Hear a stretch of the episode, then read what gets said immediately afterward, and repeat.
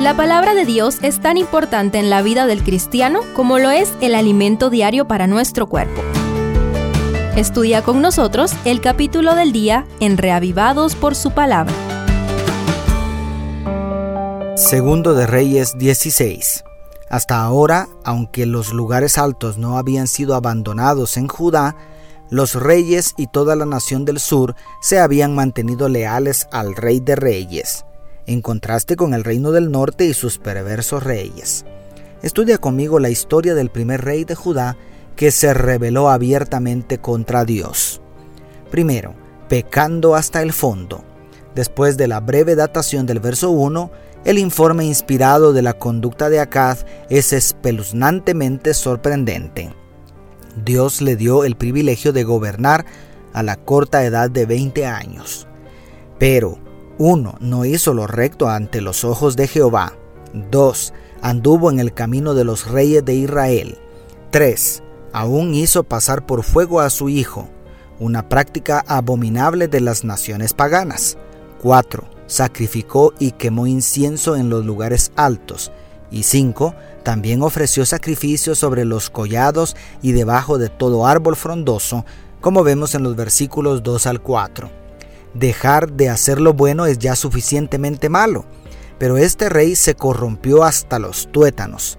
Cuidado, si le damos oportunidad al pecado puede corrompernos absolutamente. Segundo, ataque de los vecinos. Como consecuencia de sus iniquidades, la protección divina se vio obligada a apartarse de Judá y, en consecuencia, las diez tribus parientas y el reino de Siria, más al norte, se levantaron para atacar a Jerusalén. Solamente por la misericordia de Dios, Jerusalén no fue tomada, pero el debilitamiento de Judá fue aprovechado por Edom para recuperar la ciudad de Elat. ¿Qué hubieras hecho tú ante estas circunstancias? El Señor de señores anhelaba que se volvieran a Él y se apartaran de los malos caminos, pero eso no sucedió. Cuando viene la desgracia muchas veces es Dios abriendo las puertas de la gracia para encontrar plena liberación. Pero, ¿cuántas veces nos aferramos aún más al pecado? Jesucristo sigue con los brazos abiertos esperando por nosotros. Tercero, alianza con una nación cruel y perversa. Lamentablemente, a partir del verso 7, las tinieblas se ponen más densas sobre el reino de Judá.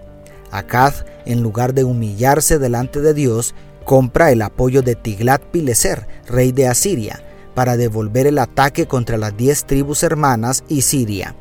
Acaz responde a la alianza de Israel con la nación impía de Siria con una alianza con otra nación peor. Los descubrimientos arqueológicos no dejan lugar a dudas que la nación más cruel y sanguinaria fue Asiria. Esta pésima decisión trajo como resultado a corto plazo la pérdida de Damasco, pero más adelante veremos las horrendas consecuencias de hacer alianzas con los adoradores de Satanás. Se vale pedir ayuda, pero como hijos de Dios estaremos dispuestos a hacer alianza con los enemigos de Jehová solo para librarnos momentáneamente de la opresión. El desenlace apocalíptico de la historia de la humanidad presentará de nuevo este desafío. Y cuarto, importación de idolatría. Por si entregar todos los tesoros de la casa de Dios a un rey impío no fuera ya una falta gravísima, la peor tragedia de este capítulo sucede cuando Acaz importa para Jerusalén un altar idolátrico que conoció en Damasco. Los últimos versículos de este fatídico episodio describen una perversión del culto a Jehová donde se trató de unir las prácticas del culto pagano con el culto sagrado y solemne del santuario dedicado a Jehová.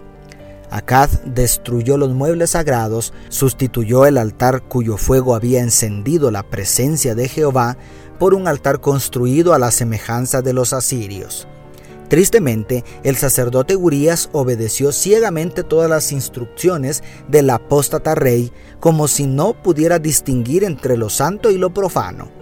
Después de ver todo esto, uno puede pensar que afortunadamente el reinado de Acaz duró solo 16 años. La mezcla de religiones ha sido la estrategia más exitosa de Satanás. ¿Por qué crees que está preparando una mezcolanza grandiosa con la Babilonia del tiempo del fin? ¿De qué manera podemos prevenir ser engañados? Seguramente, entre otras cosas, estudiando la Biblia. Dios te bendiga, tu pastor y amigo Selvin Sosa.